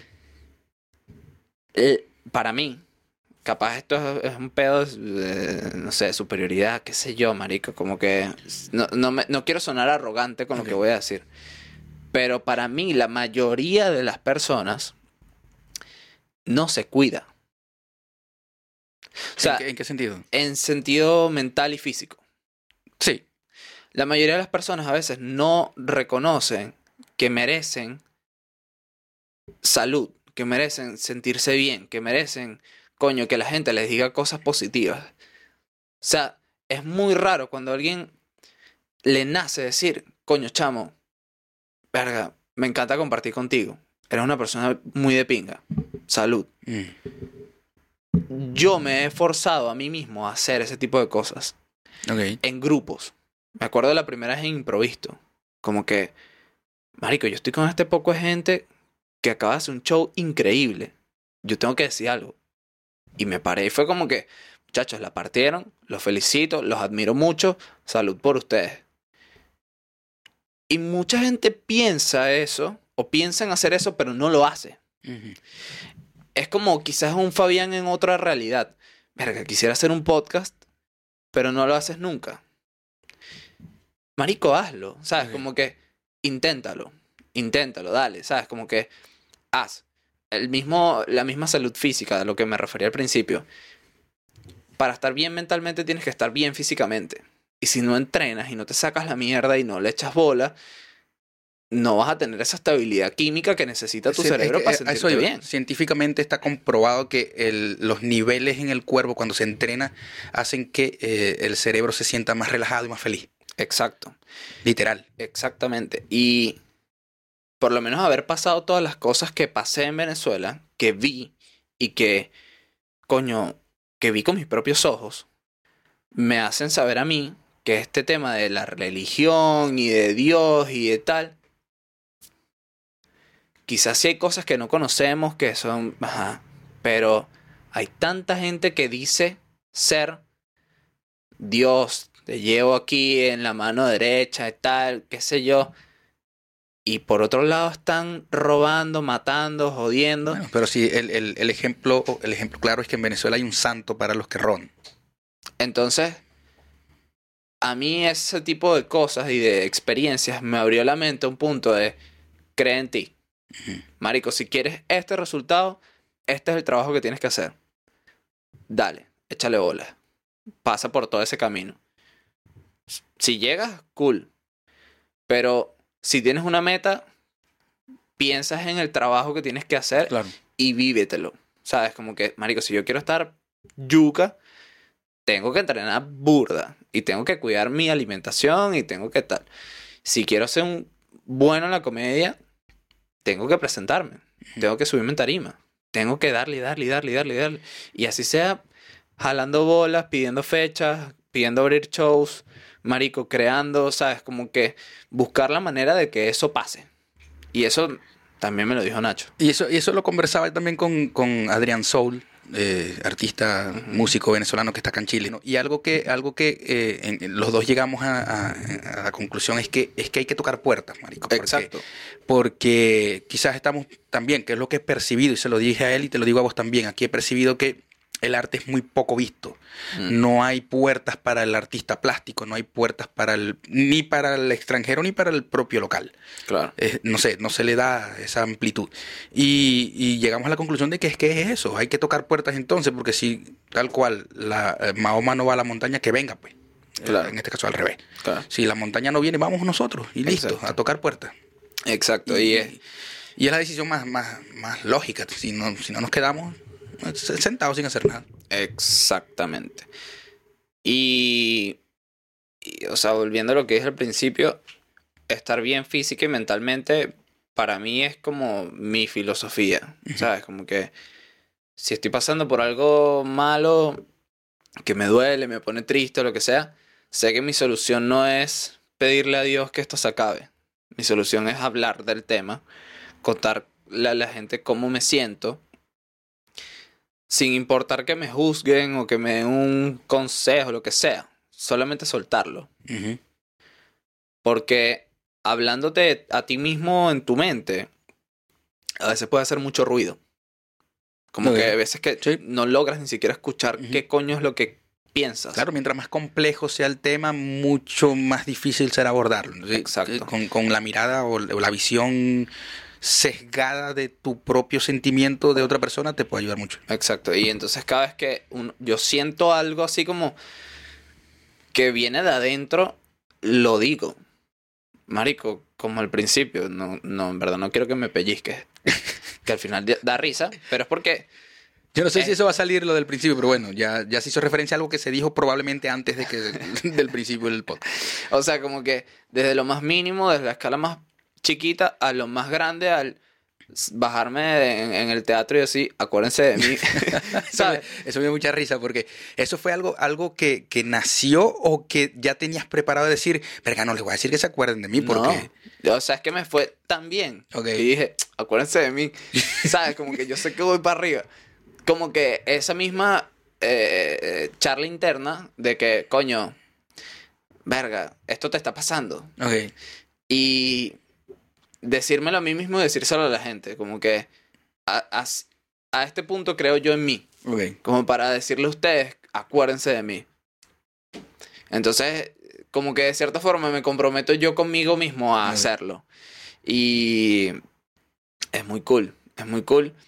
Porque ese, ese día me pasó una vaina que lo subí a, a Instagram, que fue un momento donde la gente me aplaude de un chiste y una, una chama me gritó, te aman. Nunca había escuchado eso, de hecho. Siempre escucho te amo. Ah, ya. Me dice, te aman. Quiere decir que tú no me amas, maldito. No. Exactamente. Exacto. Sí, sí. Pero me dice, te aman. Y yo pensé que había sido una señora. Y pensé que me había dicho, te amo. Pero en ese momento todo pasó tan rápido. Y mi mente lo procesó tan rápido que escuché te amo. Pero en verdad fue te aman. Entonces fue como, gracias. Y yo a usted. Y ahí mismo me dije, pero dijo te aman, no dijo te amo. Y me confundí todo y fue como que, "Ah, qué bolas que esto está pasando. Dijiste eso. Sí. Sigo. Ah, sí, recuerdo. O sea, claro, claro. Ajá, y digo, sigo, ya. Y es como que, marico, esto me pasó y es por algo. Mm. ¿Sabes? Como que son lo mismo que estábamos hablando ahorita. Son cositas que me motivan a mí a seguir. Eh, y volviendo a la funa. No, mentira. mentira, mentira, mentira. Este. Nada, weón. Y también. Como.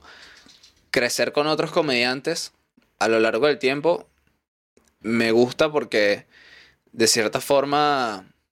Uno se complementa con el otro. Claro, obvio. Y, y él una vez me lo dijo, como que es muy arrecho ver como el momento donde empezamos, todas las personas que estaban, y ahora donde estamos, como todo el camino que hemos, eh, hemos Transcurrido. transcurrido, ver como uno agarró por aquí, otro agarró por allá, otro se quedó por acá, otro nos pasó, como que es lo mismo, Nacho también me lo dijo, Marico, esta vaina es diferente para todo el mundo. Mm. O sea, la, la carrera de un comediante es única.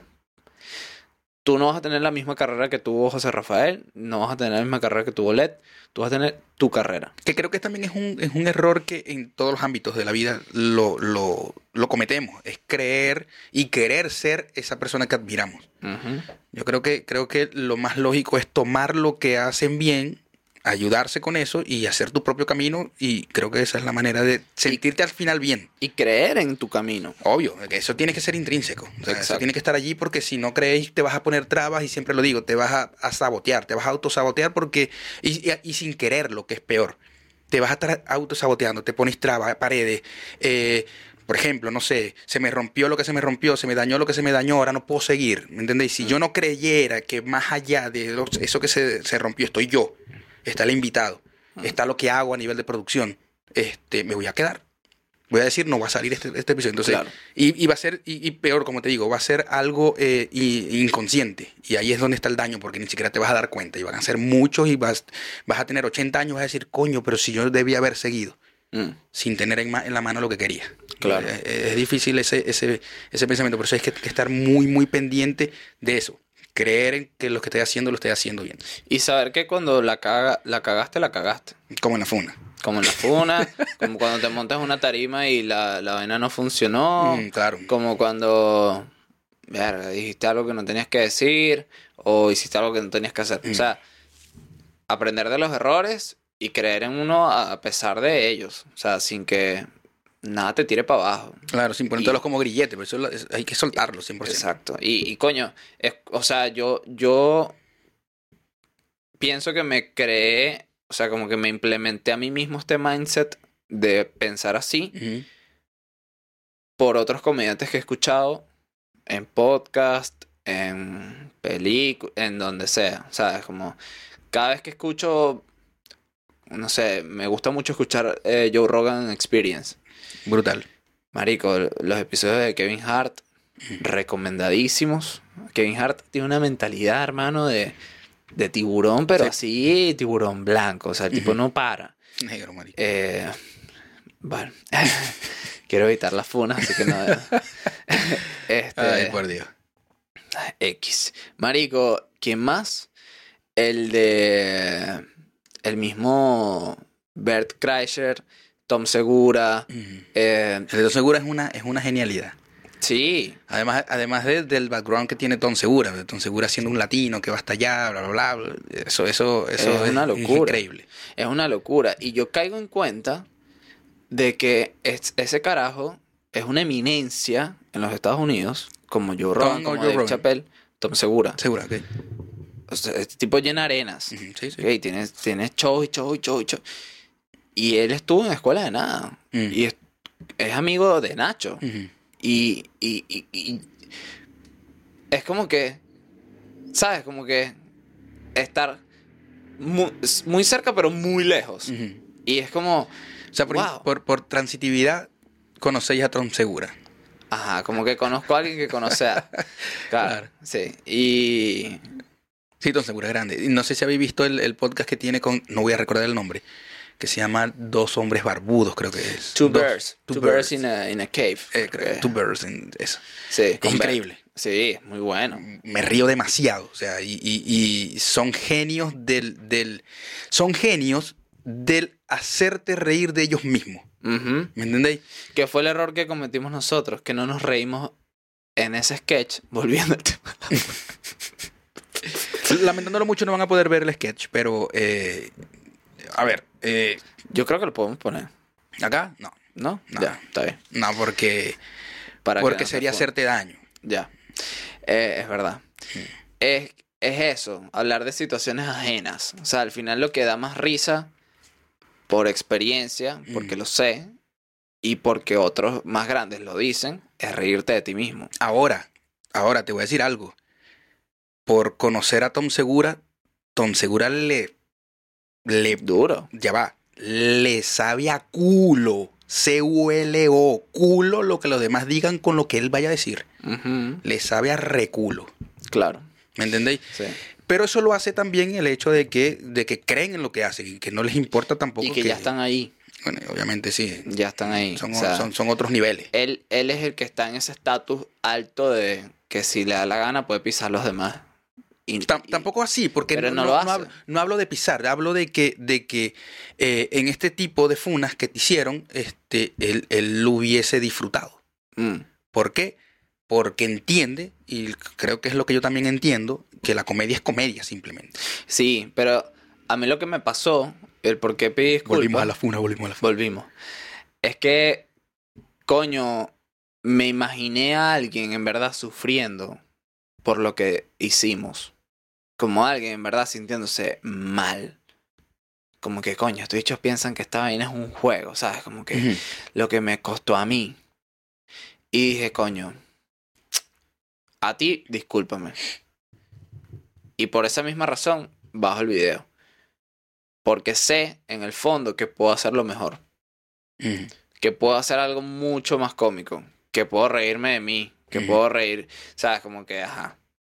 Entonces, eh, por esa razón, o sea, lo mismo, reconozco mi error y sigo adelante. No importa. Sin grilletes, obviamente, sin grilletes. Exacto, sin grillete. Chimbos cuando te quieren poner grillete.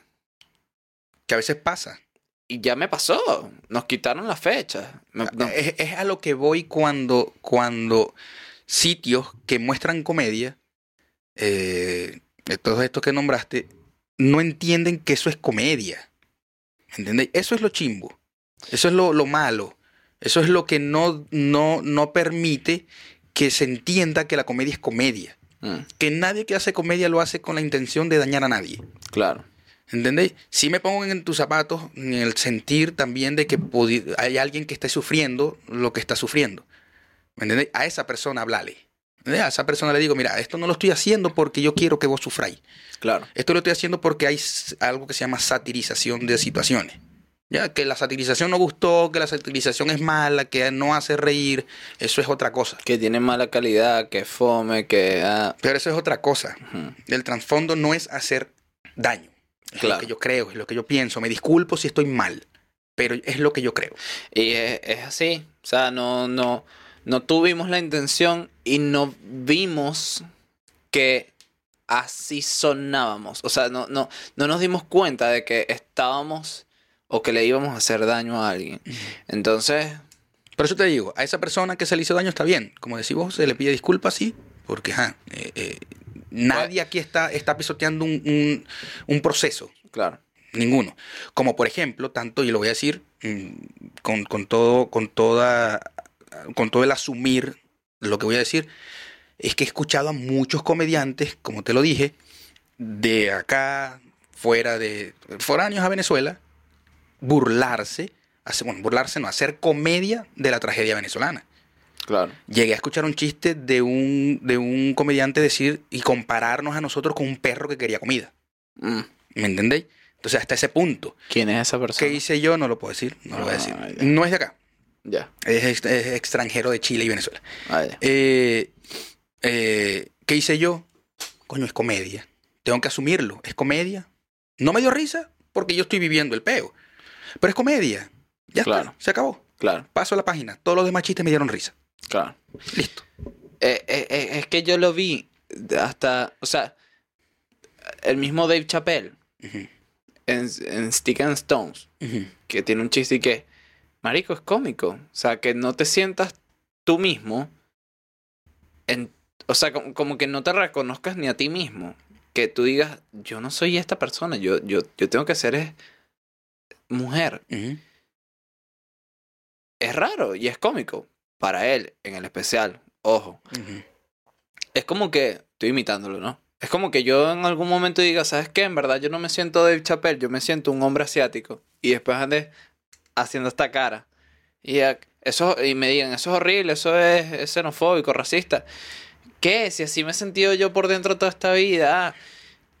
Y el carajo la parte con el chiste y vaina, Y recibo un montón de críticas y de hate. volvemos a lo mismo. Está aquí. Exacto, Lo puedo hacer. Lo puedo hacer entre comillas. exacto. Lo puedo hacer. Porque sí recibe su hate. Claro. Pero está la mayoría que entiende que es comedia. Exacto. Y está la mayoría, que la gran mayoría no vive eso. O sea, la gran mayoría no vive el peo del transexual. La la gran mayoría hace clic con el chiste porque no está ahí.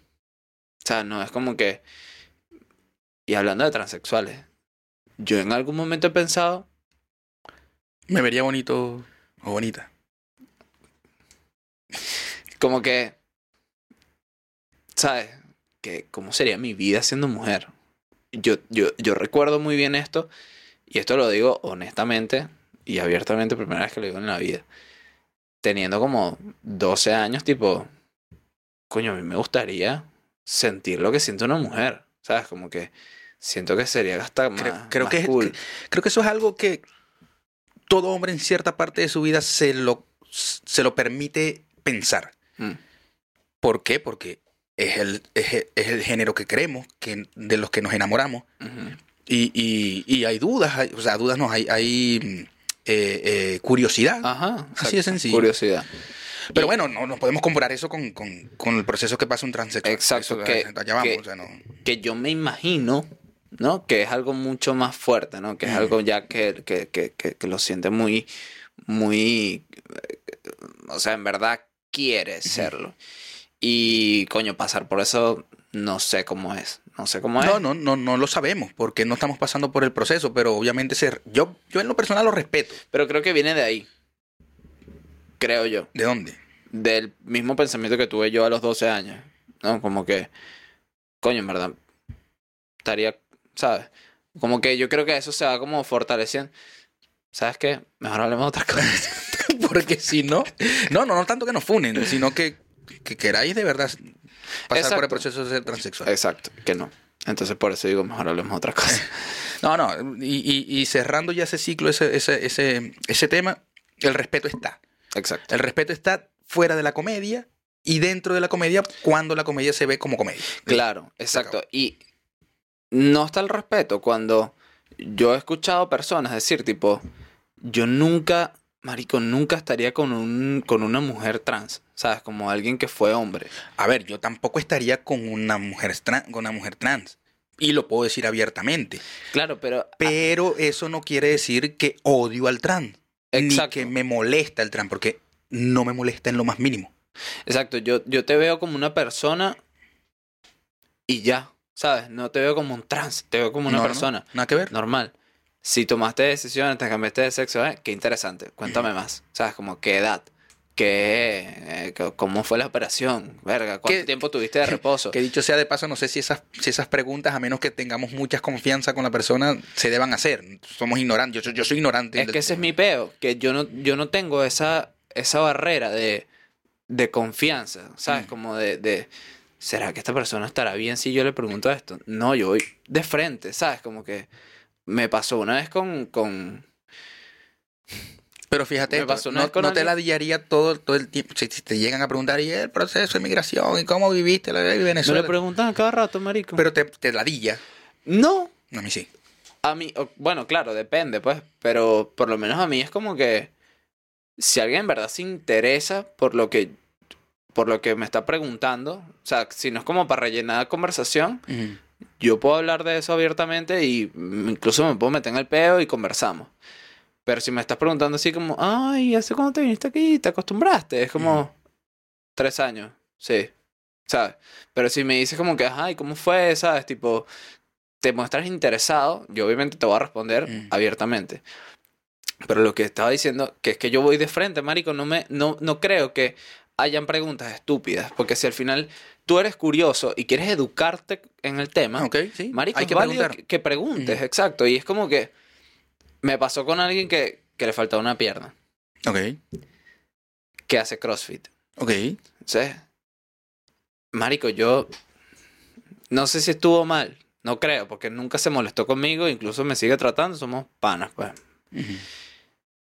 Hay un movimiento, bueno, el pull-up, ¿sabes? Sí, sí. Yo le pregunté, barra. ajá, Marico, ¿se te hace más fácil sin una pierna? De bolas, porque pesas menos. No, sabes, como que en verdad es más o menos igual, no sé qué más. Pero no se lo tomó como que, ¡ah! ¿sabes? Fue, fue, fue como una pregunta muy sincera y él me respondió como muy en buena onda. Y después de eso, hice un chiste con eso, ¿no? En tu rutina. En una rutina, en un show privado para el box. Y- Y estaba él ahí. Y yo dije, cuenta la leyenda de que a Felipe le salen los bar muscle up solo porque le falta una pierna. Todo el mundo, excepto él, fue que, uh, y fue como Él se que- cagó de la risa. él se rió un poco, ¿sabes? Fue como, marico, es campeón mundial, ¿sabes? ¿Cómo se van a sentir mal por él? ¿Sabes? Como que, marico, yo soy cualquier huevón. Y, y es eso, como genuina, eh, eh, interés genuino en saber cómo es tu experiencia desde ahí. ¿sabes? No es como, verga, qué raro eres. Porque si yo te evitaría, ahí sí yo te, si, verga, soy un transfóbico, soy un loco, soy Claro. un marico, lo que sea. Pero si voy directo al peo, es como que, hablemos de esto, normalicémoslo, que es lo mismo con la sexualidad. Ujú. Como que mucha gente cuando uno habla de sexo o habla de sexualidad, la gente se pone como, coño, pero es que eso, ese tema, no sé, y tal". marico, habla, comunica, ¿sabes? Cuenta, verga, comparte. Si al final eh, estamos, eh, ¿sabes? Como que la idea es aprender. Bueno, compartamos la, la, la sabiduría. Claro, todo dentro del respeto puede estar. Puede Exacto. estar la pregunta, puede estar la respuesta sin sentirse ofendido, y puede estar, puede estar la comunicación. Y dijiste un punto súper, súper importante. O sea, si te pregunto, es probable de que es que me quiera educar con respecto al tema. ¿Sí? Sea cual sea el tema. Ya yo me salgo de lo, de lo- del tema específico con el que te funaron. En general, está la persona que le falta una pierna, a la persona que simplemente le gusta vestirse de mujer. Hay muchos que les gusta vestirse de mujer nada más. Y, y ya. Entonces, quizás, ¿por qué no una conversación del por qué? Hay, hay razones, hay, quiero educarme, cómo te trataría, quiero saber, hasta. A, a eso voy. Dentro del respeto puede haber preguntas. Y es, es- es raro porque el mismo respeto habla desde un punto moral. ¿Sabes? Como que yo estoy seguro de que un científico te va a decir las razones, las razones exactas y con base científica de por qué esa persona está actuando de esa forma. Es posible. Y puede sonar súper frío, puede sonar súper verga, todo lo que tú quieras. Pero al final somos seres humanos que, marico, estamos en un peo. ¿Sabes? Todas las vainas que nos rodean, ¿sabes? Como que todo es tan, tan modificado. O sea, ya nada es natural en verdad. Mm. Y ya todo está como diversificándose, cada vez salen vainas nuevas, como que cada vez todo el mundo está, está tratando como de, ¿sabes? De, de- de encontrarle un sentido a, a la vida y quizás, ¿sabes? Incluso a mí me pasa, desde mi experiencia, voy a hablar desde mí, Ujú. que la comedia a mí me encanta y me encanta hacer stand-up porque yo me monto una tarima y yo siento real emoción, como, como nervios, como un pedo, una energía en el cuerpo que no siento con más nada. Y, ¿sabes? Es como, Sí, sí, sí. como se puede sentir un carajo que va a competir en motocross y prendiendo la moto y... Tal cual. Es como, tú encontraste eso que te emociona a ti, te hace sentir así y te gusta, pégate a eso. Hay gente que no consigue nada y coño, no sé, su pasión es, no sé, marico, eh, fucking horóscopo, ¿sabes? Como, marico, como Gabriel Soto, que le encantan los horóscopos. marico sobre todo. Y no sé, o sea, para mí es muy raro vivir en esta actualidad Sí. con 23 años y aprendiendo de todo y llevándome estos coñazos. A eso iba. Mira, hace, hace poco nuestro, eh, nuestro podcast amigo, los sobrinos de Darwin, tocaron un tema que a mí, a mi edad, me pareció bastante curioso, me pareció en cierta manera cómico, pero obviamente eh, cómico en el sentido de que yo teniendo la edad que tengo, escucho eso. Me río, se los hago saber obviamente porque la confianza lo permite, pero hablaron sobre la, el, el- y vos que vas a llegar a eso, el, ah, se me fue, la crisis de los 25. Ah, ya. ¿ya? Eh, ya yo pasé por los 25 hace, hace rato, ya, y, y me pareció curioso saber que a los 25 años se puede entrar en una crisis. Entonces vos que estáis llegando, ¿qué te parece? ¿Cómo veis eso? ¿Cómo, cómo, o sea, ahora que conocéis, no sé si lo conocías o no, pero ahora que conocéis, ahora que te lo estoy tocando, la crisis de los 25, ¿qué te parece? Es que yo creo que es una forma de generalizar el colectivo de gente que, no sé, termina su carrera universitaria y descubre que no se quería dedicar a eso. Eso puede pasar a cualquier edad. Eso, a- a- es lo, eso es a lo que voy. En promedio, la gente sale de la universidad a esa edad. Ok. Entonces quizás se fueron por ahí o quizás, no sé, es, es una forma de, de, marico, hablar de un tema. Pero para mí, pues, una crisis te puede llegar en cualquier edad. A mí me llegó a los 17 años cuando estaba estudiando ingeniería en, en la Carabobo y, marico, saqué 01, 01, 01, 01 y yo, me, yo quería estudiar ingeniería. Ok. Y 0101 yo dije, verga. Una crisis, obviamente, porque esto que me gustaba y en lo que pensaba que era bueno, en verdad soy una mierda. No sirvo para nada en esto. Entonces, ¿qué, qué mierda hago? Y fue una crisis loca de, bueno, ya, voy a dejar esto a un lado. Me voy a dedicar a otra cosa, comunicación. A los 18. Comunicación, seis meses, profesores de mierda, en una universidad que, marico, nada que ver, compañeros raros, gente con quien no conectaba. ¿Qué hago yo aquí? Otra crisis, otro peo, como que no, chao. Y después ahí es cuando llegan las protestas del 2017, heavies, y yo salí para la calle todos los días durante tres meses, marico, con un bolso que tenía guantes, suéter, una bandana, tenía vinagre, tenía este, una, una resortera y agua. Y si acaso caramelos, un chocolate, una vaina. Y ya, por tres meses, para la calle. Y si acaso unos cigarros, más nada. Y marico, después de tres meses de locura, de perdigones, de devolver lacrimógenas y tanto peo, no pasó nada. Crisis. La, la dictadura sigue aquí. Otra crisis. ¿Qué mierda hago? Me voy. Me voy para Chile. Y llegué aquí a Chile. Trabajando tuve una jefa de mierda, de mierda. Así que me trataba pero mal. Comí mu- mucha mierda en ese lugar. En crisis también. Los primeros tres meses aquí fue crisis. Fue como, ¿qué mierda hago? Mm. La crisis en la cuarentena. Que me quedo sin trabajo. Que no tengo papeles. Que estoy solo. Mm. Solo. Crisis otra vez. Y tengo 22 apenas. Y ya he vivido como 8 crisis. Entonces es como que no creo que haya una edad en específico. Pero es que está registrada. O sea, si lo buscáis, existe la crisis de los 25. Claro, porque me imagino que en promedio Mm. mucha gente cae en crisis en esa época por esa razón. O quizás porque a los 25 en verdad, no sé, se empiezan a cuestionar lo que están haciendo o como que dejan, a- empiezan a pensar fuera de la caja. Pero es que entonces si te vais y le preguntáis al de la crisis de los 30, Ujú. te da los mismos factores. ¿Ya? Los mismos factores. Tengo 30 años, quizás la carrera que estudié no me está dando lo que yo quería. Es eso. No tengo esposa, no tengo, no me he casado porque la sociedad a- todavía te, te- te- te lleva a que tenéis que tener esposa, una, una situación socialmente aceptable, hijos, bla, bla, bla. Trabajo estable. Eh, después viene la de los 40. Ujú. Marico, se me está cayendo el pelo, me está saliendo canas. Bueno, a mí se me está cayendo el pelo ahorita. A mí se me está cayendo el pelo. Mm, ¿Me entendéis? claro. Entonces, eh, sí, sí, está bien. La crisis de los, del, del- o sea, las crisis pueden llegar en cualquier momento, en cualquier, pero te lo pregunto porque soy un casi 25 añero.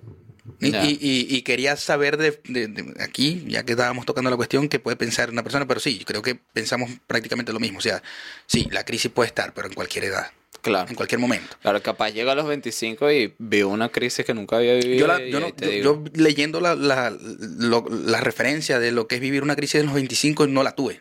Mm, No la tuve en lo más Ya. mínimo. claro. La estoy teniendo ahora, de hecho.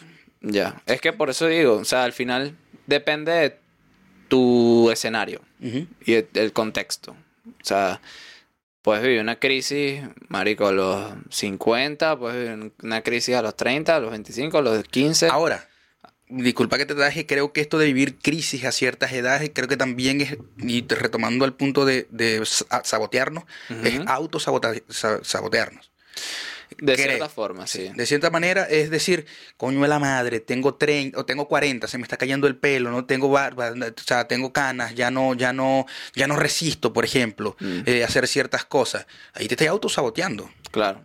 Claro, totalmente. Simplemente buscar otro camino para seguir es lo que querés hacer. Claro, como dejar de darle tanta importancia a, esos, a esas cosas que en verdad...